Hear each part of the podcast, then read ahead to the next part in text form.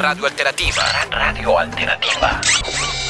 Los hechos que se narran a continuación hacen parte de la realidad y de la realidad. 9 de abril, el día que Bogotá cambió.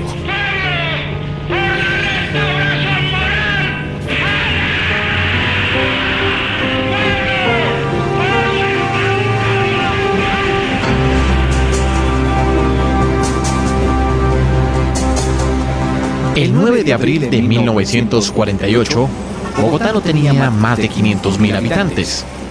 La gente vestía de oscuro y usaba sombrero. Por las calles casi no se veían mujeres y el medio de transporte era una especie de tren llamado tranvía que echaba chispas en las esquinas. Para los estratos medios y populares, con un nivel de estudio escaso, Gaitán representaba algo así como su salvador. Gaitán era su pueblo, era la expresión de su propia raza, hasta en su figura física, facciones indígenas, lividez morena del mestizo malicioso, vivaz, inteligente, intuitivo, de ojos oscuros, pelo liso y rebelde, los pómulos salientes, la barbilla firme, la boca grande y los dientes blancos. Era como ellos, hablaba como ellos y luchaba políticamente por ellos. Yo sé cuál es. Yo sé que ellos no conciben sin una manera de unión nacional la perpetuación del estado de injusticia presente. Y ellos conciben que hay una manera de no ser demagogos, que mientras los altos deliberan, nombran como querían nombrar subrepticiamente direcciones nacionales para que trancen con los conservadores, a base no ideológica ni a base de realizaciones, sino a base simplemente burocrática de la esfera de arriba con pretexto de que dice que es para defender a los liberales. Yo sé que ellos no entienden sino una manera de unión, que no haya atrevidos de aquí, demagogos, que quieran hablar, o que quieran ocupar, o que tengan derecho a ocupar puestos de comando. Los demagogos a un lado porque son ambiciosos. Los que encienden la conciencia de las multitudes, esos son demagogos.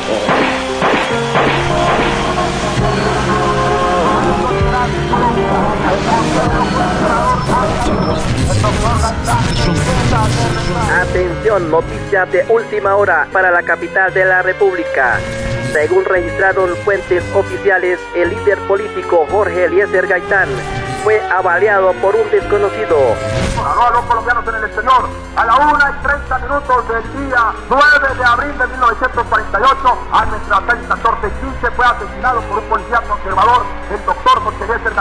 Por órdenes del Partido Conservador y del gobierno conservador. Cuatro balazos por la espalda le dio el policía conservador mandado por el gobierno conservador y asesinó a la 1 y 30 minutos al salir de su oficina el doctor Eliezer Gaitán, situada en las calles 14 y 15 con carrera C. El mártir Jorge Eliezer Gaitán, quien vilmente fue asesinado por las manos godas, no puede quedarse impune.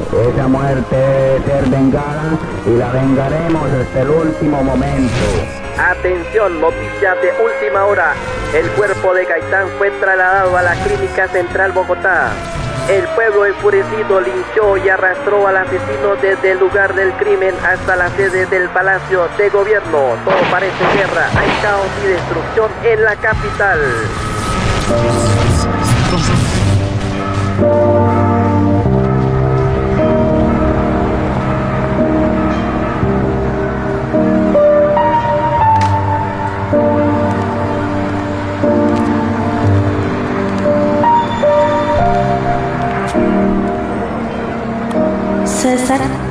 Salió a la calle y quedó paralizado.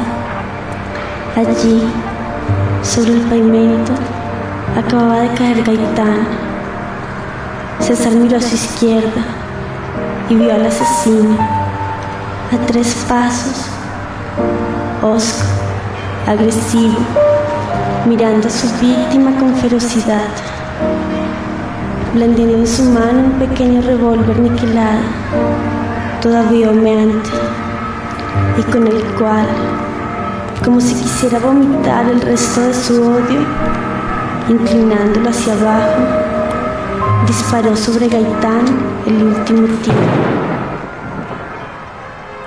Aquel viernes los incendios se apoderaron de la ciudad. carrera séptima se convirtió en un cementerio para muchos de los casi 4.000 muertos. Y por más de 10 días prácticamente no se consiguieron alimentos en la ciudad. La violencia partidista liberal conservadora se acentuó.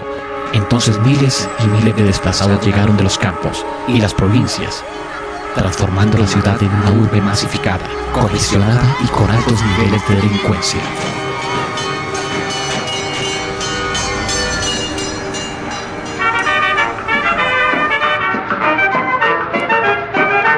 Algo muy curioso y que tiene gracia es el tipo blanco que hay en Bogotá.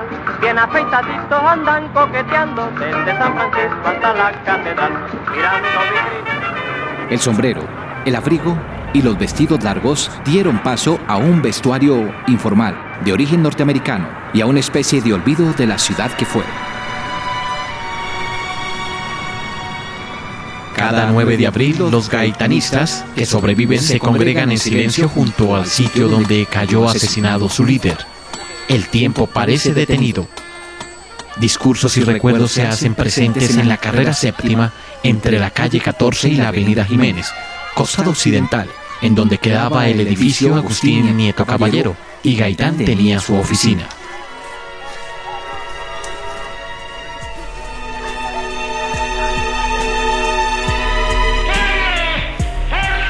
¿Qué hubiese pasado si Gaitán no hubiese sido asesinado?